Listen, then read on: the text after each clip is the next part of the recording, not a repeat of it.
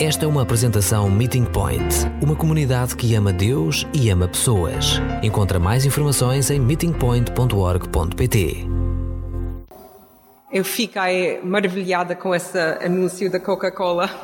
Um produto que eu realmente gosto, mas não gostei nada desse anúncio, mas foi perfeito para, para hoje, francamente. Uh, tudo, tudo que ela disse era eu, eu, eu, eu, eu, sobre mim, o que eu eu gosto, o que deixa-me confortável. Não havia nada sobre as outras pessoas. Parece que a sua realidade era a única realidade que importava e por isso I can, ela podia. Mas quantas vezes nós começamos as nossas frases como com eu e quantas vezes interrompemos alguém a partilhar a sua experiência, dizer ah sim sim sim, mas sabes o que aconteceu comigo? É foi assim e depois contamos a nossa história em cima da história deles. Quantas vezes ficamos mesmo indignadas quando as outras pessoas dizem alguma coisa que nós não gostamos sobre mim? Quantas vezes olhamos no espelho? Todos os dias. Quantas vezes hoje olhamos no espelho? Quantas selfies temos no nosso telemóvel? Quantas coisas temos nos nossos armários que são mesmo nossos? Não mais ninguém. São as minhas coisas. O nosso ego é a nossa compreensão de quem somos e da nossa importância. Do nosso ego temos o nosso autoestima, autoimportância, o nosso valor, o nosso autorrespeito e a nossa autoimagem. E, francamente, por natureza, somos uh, egocêntricos. Nascemos egocêntricos. Acreditamos quando nascemos que todo mundo funciona à nossa, à nossa volta. Quando choramos, pelo menos duas pessoas andam como malucos a tentar encontrar exatamente o que precisamos. Eles não parem, nem nós, até temos exatamente o que nós precisamos, o que nós queremos. Em princípio, quando crescemos e quando, quando ganhamos um pouco mais anos, temos a noção melhor que há outro mundo além do meu mundo e há outras pessoas que também são igualmente importantes como nós. Esta é o que deve acontecer. Mas a nossa natureza tem sempre a tendência de focar no eu. Eu quero, eu preciso, eu consigo, eu mereço. Quando falamos em justiça, muitas vezes é justiça para mim. E gritamos é injusto quando o que eu queria, o que eu achava que eu merecia, é dada a outra pessoa. Conseguimos esconder melhor quando estamos mais velhos o nosso egoísmo, mas está lá sempre na superfície. Até entregamos as nossas vidas a Jesus. E esta mudança de viver para mim e viver, começar a viver para Jesus, muda tudo, ou deve mudar, deve mudar tudo. O que a Bíblia diz é que trocamos mestres. Troco o mestre Connie e colocar Connie ao lado e no seu lugar tenho o mestre Jesus e ele toma posse na minha vida. Agora vive para ele e não para mim. Pelo menos essa é o que eu quero, essa é o que deve acontecer, mas não é fácil. A pessoa que conheço mais no mundo sou eu. Então é difícil não pensar em mim, porque conheço essa pessoa tão bem. Eu vivo com essa pessoa já há 48 anos. E se um dia não vivo com essa pessoa é porque sou morto. Então, como é possível que consigo não pensar em mim? É complicado, mas não é impossível, porque nós temos um excelente exemplo em Jesus que vivia uma vida equilibrada. Ele não ignorou o ego, o eu, mas também ele tinha outras preocupações e outras prioridades.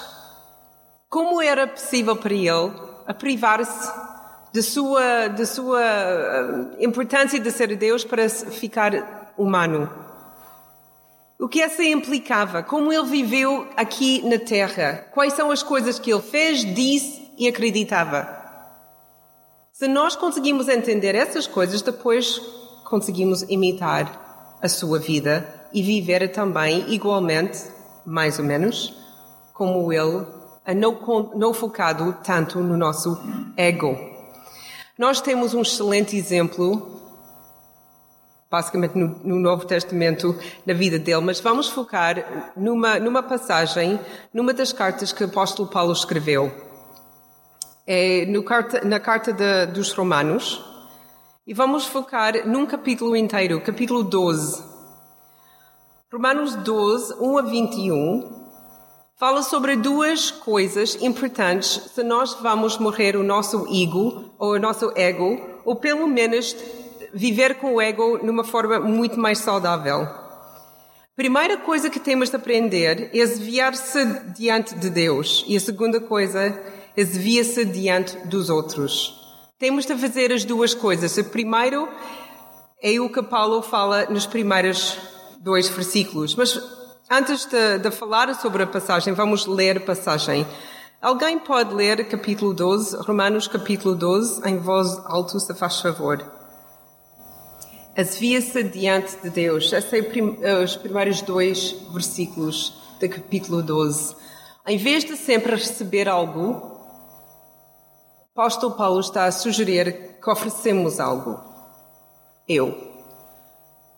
Se nós não vamos viver para o eu, temos de entregar eu a alguém. Não vale a pena tentar entregar o eu a mim, porque já tenho e, e trato mal essa, essa responsabilidade. E Deus está a dizer: dá-me. Dá-me. Como sacrifício vivo. Normalmente os sacrifícios são mortos. E Deus não quer um crente morto, nem morna, nem aborrecida.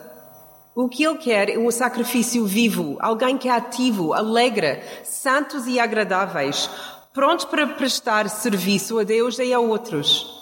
Esse sacrifício vivo é alguém como nós que tem prazer de acordar e dizer: Deus, o que tu queres de mim? Como posso viver esse dia para a tua glória, para a tua honra? O que tu queres, de repente, é o que eu quero. Obviamente, ainda temos de ir para o trabalho, é o mesmo trabalho que fazemos todos os dias, mas se calhar com outra perspectiva. Se calhar, em vez de trabalhar oito ou nove horas por dia, Deus quer que nós temos mais conversas uh, saudáveis com essas pessoas, de amar mais as pessoas com quem trabalhamos, de, de sorrir mais, de ter mais prazer no nosso trabalho. Pode ser muitas coisas, mas o que Ele pede de nós é estar prestes e prontos para fazer a sua recomendação sobre o nosso dia a dia. Vou sacrificar não a minha vida, não vou matar-me, mas eu vou sacrificar a minha vontade para o meu dia. Eu faço isso todos os dias. Começo o dia a dizer: sou um sacrifício, não sou o dono. E não vou pedir outras pessoas de dar as suas vidas a mim como sacrifícios. Eu dou a minha vida a Jesus. Em vez de ficar com o mesmo padrão que sempre, é mesmo escolher alguma coisa diferente. E nós temos essa possibilidade. Paulo diz que nós não temos de conformar a padrão desse mundo. Até ele diz: não conforme mais a padrão desse mundo. Esse mundo diz cada dia acorda-se e fazer e agir como tu queres. Mas o padrão pode mudar. Temos de mudar a nossa mentalidade. Nós temos de trocar as nossas escolhas que normalmente fazemos e transformamos os nossos comportamentos. É possível realmente pensar uh, e não pensar como as outras pessoas. Renovamos os nossos pensamentos. Mas como podemos renovar os nossos pensamentos? Essa é, é, é mesmo difícil e precisamos de aprender disciplina. Porque quando a nossa mente agarra numa ideia, negativa principalmente, gosta de repetir gosta de repetir. E principalmente quando pensamos mal em outras pessoas, é muito difícil que essa pessoa ganhe a melhor reputação conosco, porque já está fixo na nossa cabeça que essa pessoa é mau. Uma vez cheguei aqui com uma ilustração com, com grãos de café e água quente. Andrei, lembra, porque tu lembraste-me outro dia, lembrei-me isso. Exatamente essa imagem que nós temos quando pensamos como podemos renovar as nossas mentes. Imagina uma colher de grão de café moído. Colocamos na cafeteira e colocamos água quente. O que sai? Café. Espero eu. Um bom copo de café muito escuro. Vamos imaginar que esses grãos de café é o padrão do mundo, os nossos pensamentos normais. E normalmente o que acontece todos os dias acordamos, colocamos o filtro, juntamos uma colher de café e água quente e temos sempre a mesma coisa. Às vezes é mais escuro, às vezes é um pouco mais leve. O que a Bíblia está a pedir, o que Jesus está a pedir, ele diz: coloca o filtro, como, como sempre. Depois temos esse momento de transformação. E dia seguinte, não pega no novo filtro. Esse é filtro, mas recusa de, de juntar mais café por mais água. E o que acontece? Ainda sai café. Que tipo de café? Mais clara. Dia seguinte, não junte mais café. Vive o dia, água quente, vive o dia. E porque nós não encher, estamos a encher com mais, mais porcaria, mais pecado, mais dos pensamentos que normalmente temos, eventualmente a água sai claro. Essa é como renovamos as nossas mentes é resistir de encher diariamente com os pensamentos que normalmente gostamos de encher as nossas cabeças. As brigas com os nossos maridos e mulheres, as dificuldades que nós temos com os nossos filhos, essa pessoa chata que está na nossa empresa, ou a nossa situação no, no, nosso trabalho que não é bom, que normalmente deixamos andar lá na nossa cabeça diariamente. Enchemos com mais um dado, mais um detalhe. E todos os dias a situação fica cada vez mais escuro e mais difícil. Porquê? Porque nunca renovamos a nossa mente. E Jesus diz: para. Para de juntar mais coisas. Ter a disciplina de acordar todos os dias e não juntar mais. Até tenta tirar. Em vez de pensar que meu marido faz isso, dá graças pelo teu marido. Em vez de dizer o meu filho sempre faz, diz dou graças pelo meu filho. Em vez de dizer o meu trabalho é horrível, dá graças que tens trabalho. Mudamos a maneira de nós pensamos. E quando começamos a fazer isso, é quase impossível de focar aqui. Porque obrigatoriamente temos de pensar em outras pessoas e em Deus. Essa é a importância de olhar para fora, desviar-se diante de Deus e mudar a nossa mentalidade e oferecer-nos como sacrifícios vivos. Depois de estar perante Deus, com o nosso ego na nossa mão, a tentar entregar o nosso ego a Ele, Ele diz: Aceito, mas agora tens de fazer isso perante outros. E aqui também fica muito difícil, porque nós confiamos em Deus. Nós acreditamos que Ele é um Deus bom, que Deus que nos ama, um Deus que vai cuidar de nós, que quando falhamos Ele não vai dizer, ah, eu disse-te. Mas quando estamos a falar com seres humanos, essa torna-se um pouco mais difícil, porque a nossa primeira uh, intuito é dizer, ok, vou tentar fazer isso, e quando lemos isso, Normalmente, o que as pessoas começam a pensar, ok, eu posso fazer isso, mas com o que vai acontecer se os outros não fazem a mesma coisa? Depois fico com uma carpete para os pés deles e sou abusada. Yeah. Essa é a parte difícil da ego, mas vê lá tão facilmente que a ego sai para cima, dizer, mas eu tenho de proteger eu, por isso não faço isso porque eles não fazem, então atenção que é exatamente o oposto que Jesus fez. Jesus nunca perguntou Deus, oh, mas Deus, o que vai acontecer se eles não me aceitam? O que, o que vamos fazer com eles que, que tratam mal? Ele não, ele não perguntou. Apesar que eu acredito que ele, ele entendeu muito bem o que, o que ia acontecer. Ele aceitou a tarefa de tornar-se o ser humano para viver conosco como um de nós por causa do amor. E a única maneira que vamos morrer o nosso ego, ou deixar o nosso ego ser muito mais saudável, e quando paramos de amar tanto essa pessoa aqui e amamos mais as pessoas que estão na nossa frente. É a única maneira. Mas no primeiro lugar tem de começar com Deus. A prova da nossa fé em Jesus é a nossa vida nova, É a nossa mentalidade nova perante Deus e perante outros. A minha fé, o meu sacrifício vivo, eu, o meu ego, tem de ser trabalhado na vida dia a dia. Não vale a pena se consigo fazer tudo isso no meu quarto.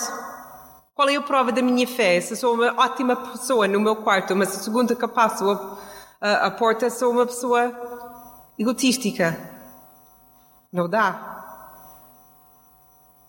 E a nossa prova também é quando as coisas estão a correr bem e quando as coisas são bem mais difíceis. Quando alguém da família fica doente, ou quando não estamos a dormir, ou não estamos a dormir uh, bem durante uma semana. Os impostos têm de ser pagos e nós não temos dinheiro. Ou a carreira estagnou-se e não há outras hipóteses ou, ou, temos essa tensão constante entre nós e os nossos filhos, ou o nosso marido, ou a nossa mulher. Ou a competição no trabalho está fora de controle. Os amigos estão em guerra e nós estamos presos no meio. Não encontramos trabalho depois de cinco anos ou mais na faculdade. Ou ninguém te ouve. Tentes partilhar os, os teus sentimentos ou pensamentos, mas as pessoas falam sempre por cima de ti. A nossa tendência quando essas coisas acontecem e acontecem sempre e para todos, o que vamos fazer? Como conseguimos olhar para os outros quando sentimos amaciados? Quando parece que ninguém vai cuidar de nós? Se calhar não, não queremos ficar egoístas, mas quando não há ninguém que achamos que vai estar no nosso lado, a nossa primeira tendência é proteção. Eu vou proteger-me.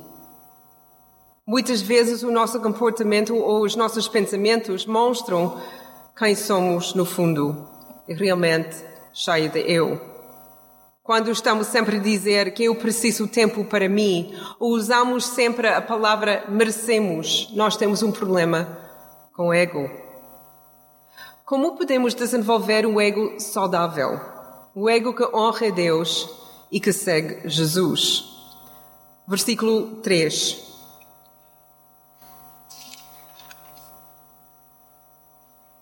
Em virtude da missão que Deus me confiou a vosso respeito, recomendo-vos que ninguém se julgue mais do que é. Pelo contrário, sejam modestos e que cada um se julgue a si mesmo, conforme o grau da fé que Deus lhe deu. O que nós podemos entender desse versículo muito simples é que nós não devemos ter um ego demasiado, demasiado alto, mas também não demasiado baixo, que também é pecado. Nós somos, no fim de tudo, criados por Deus e amados por Deus. Então a existência da Connie é importante porque Deus deixou a Connie viver. E a vossa existência é importante. Então as pessoas que dizem que a ego tem de morrer, que nós temos de ser totalmente uh, humilde até a ponto da humilhação, uh, tenho dificuldades teologicamente porque nós temos o Pai que é, que é Deus, então somos os seus filhos, então somos importantes. O problema é encontrar esse equilíbrio entre eu sou mega importante e não sou nada. E Jesus viveu assim, no, no, no equilíbrio perfeito. Ele não tinha problemas com o seu autoconfiança. Ele nunca perguntou a Pedro: As pessoas gostam de mim? Ele perguntou o que as pessoas dizem quem sou. Mas ele não diz, eles gostam de mim? Falei bem? Como está o meu cabelo hoje? Estou bonito? Ele nunca fez essas perguntas porque ele era confiante, ele sabia quem ele era e convivia muito bem com isso. Por outro lado, ele não era arrogante. Confiante, sabia quem ele era, mas não arrogante. Ninguém acusou Jesus de ser arrogante.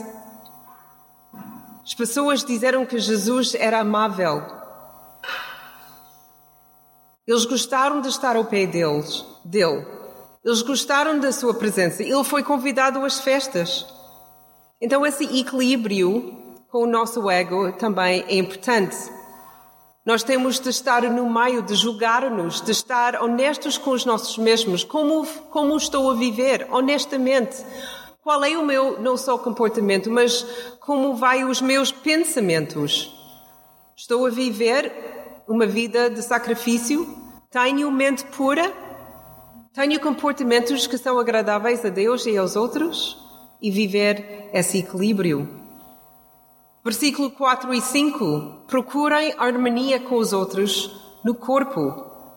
Essa secção fala sobre a importância de não só olhar pelas coisas que eu consigo fazer, que eu gosto de fazer, então faço. Essa parte tem a ver com os dons que tenho para usar para vocês.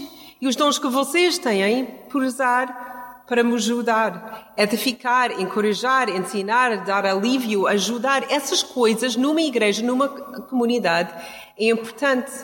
E segundo que começo a usar os meus dons para bem-estar da minha comunidade, os meus olhos estão outra vez em outras pessoas e não estão focados em mim. Que é exatamente onde nós devemos estar a olhar para os outros. Gosto da segunda parte também que fala sobre a apreciação dos dons dos outros e aceitação desses dons. Todos nós temos dons diferentes. E acho que devemos celebrar mais os dons dos outros. É fácil de celebrar os dons mais públicos, mas os dons mais subtis. O dom de encorajamento, o dom de, de misericórdia. Se esses dons não existem na nossa igreja, a nossa igreja ficaria muito mais triste. E nós temos aqui nessa igreja pessoas com dons de encorajamento que tu passas por eles e eles têm sempre alguma coisa bom para dizer. Opa, sem essas pessoas a vida é muito mais negra. E nós devemos celebrar isso cada vez mais. No mesmo tempo, em celebrar e usar os dons e, e, e trabalhar como comunidade, versículo 9, também temos de praticar cada vez mais a sinceridade com Deus e com outros. A lista que nós temos em 1 Coríntios capítulo 3, versículo 4 e 8, esta grande lista do o que é amor, é uma lista muito importante, porque fala sobre a honestidade em termos do amor. Amor não é paixão. E amor não é sempre, em, em, em nossas palavras, positiva. Quando amamos alguém muito profundamente, também somos sinceros com eles. E quando as coisas não estão a correr bem com eles, nós somos as primeiras pessoas, como família, de estar com essa pessoa e lembrar a pessoa que as coisas não estão a correr bem. Por isso, Paulo disse: detestem o mal e praticam, pratiquem o bem. Eu conheço igrejas que deixam pecado a conviver na sua, no seu meio sem dizer nada, porque ninguém sabe como dizer. Eles têm medo de falar com a pessoa que está a pecar flagrantemente, porque têm medo que essa pessoa vai sair ou, ou, ou nem isso, que a pessoa vai ficar triste. A pessoa deve ficar triste. E uma das razões que nós não gostamos de confrontação, primeiro é porque não amamos suficientemente, e por causa, a segunda é por causa do nosso ego. Realmente não, a, a nossa preocupação não é que a pessoa vai ficar triste. O nosso medo é que a pessoa não vai gostar mais de nós. Ou seja, fica, fica outra vez focado em mim. Uma família que ama com sinceridade, que tem mesmo o seu foco nos outros, é a primeira família a fazer confrontação com o amor. A dizer, porque amo-te tanto e não vou deixar-te continuar a viver assim. Eu vou aguentar a tua raiva, a tua, a, a, as tuas lágrimas e tudo isso porque eu quero que nós andamos juntos em pureza. Praticam sinceridade e, e detestem o mal e quando existe no nosso meio, alguém tem de chamar atenção. E não é a pessoa necessariamente que é pago para fazer. Não é só o pastor. E todos nós, entre nós, apoiar uns aos outros. Para conseguir fazer isso, para ter o, o esforço suficiente com o ego no seu lugar próprio, temos de viver com amor ativo. Versículo 10. Ponham outras pessoas no primeiro lugar. Todos nós. Se cada pessoa que está ao seu lado é no primeiro lugar, depois, eventualmente, todos nós estamos no primeiro lugar. Se todos nós estamos a trabalhar como deve ser. olhamos uns para os outros e, e, e pensam sempre o que essa pessoa precisa. Encorajamento, o abraço, o sorriso, ou simplesmente proximidade, dinheiro, outro recurso que temos. Se calhar só precisa conselho, com certeza precisa oração. Mas quantas vezes até entramos aqui e nós somos, aqui nessa sala, neste momento, somos mesmo família. E estamos a andar nessa igreja uh, vários anos juntos. Mas quantas vezes entramos aqui a pensar sobre o que aconteceu antes e o que vai acontecer depois? E nem pensamos de falar e perguntar como, como os outros estão. Quantas vezes não perguntamos sobre as necessidades em termos de oração? Quantos dias passam entre as orações pela nossa comunidade? E quantos dias passam que nós não oramos para nós mesmos? É complicado, mas uma, uma, amor vivo, o amor que é focado por fora, pensa na realidade e as necessidades dos outros. Temos de ter uma visão abrangente, versículo 11 e 12. Nós temos de fazer tudo com zelo e fervor não se queixam nem resmungam. Juntos ajudam uns aos outros a manter Jesus no centro e não eu. E às vezes alguém tem literalmente dizer chega, há mais pessoas no mundo. A família faz isso para bem-estar de comunidade e de pessoa. E há pessoas que gostam de focar em si mesmo. E não fazem, acredito de coração que eles não fazem por mal, não percebem e porque temos de ter uma visão mais abrangente, alguém tem de ajudar com isso. Só quando estamos focados em Jesus e não em nós, não em eu, que vamos conseguir aguentar as dificuldades que temos de enfrentar.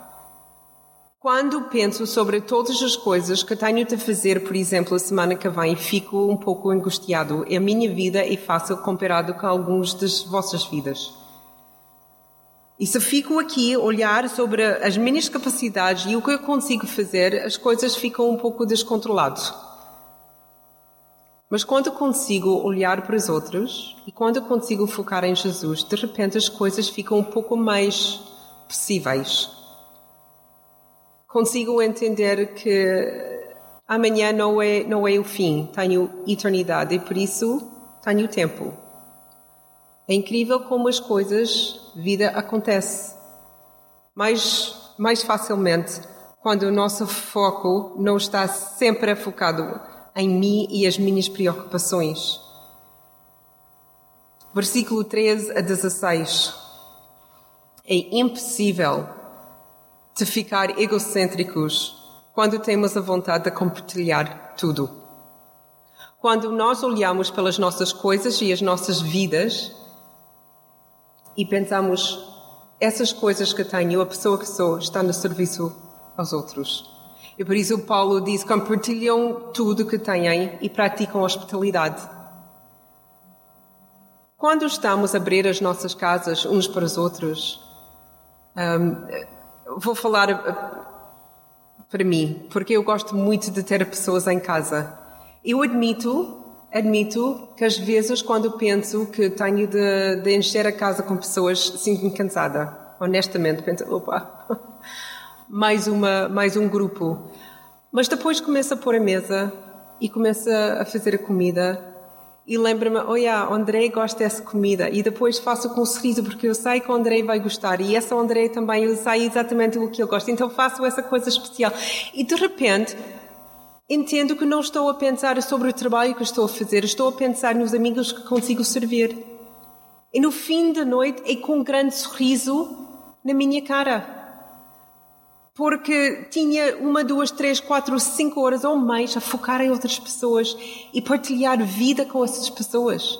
A primeira parte primeiro momento mais difícil em qualquer ministério, em, em partilhar as nossas coisas, a hospitalidade ou, ou ir ao estudo bíblico, é os primeiros 30 minutos. É quando, quando Satanás quer, quer dizer, estás cansado, esta não vai correr bem, ninguém vai aparecer, não vale a pena. Se nós conseguimos começar, as coisas normalmente funcionam muito bem. Para viver assim, temos de aprender a viver mais juntos. E essa para o nosso mundo ocidental que gosta da sua independência, viver interdependentes uns aos outros é muito complicado. Nós resistimos isso. Nós gostamos da nossa independência.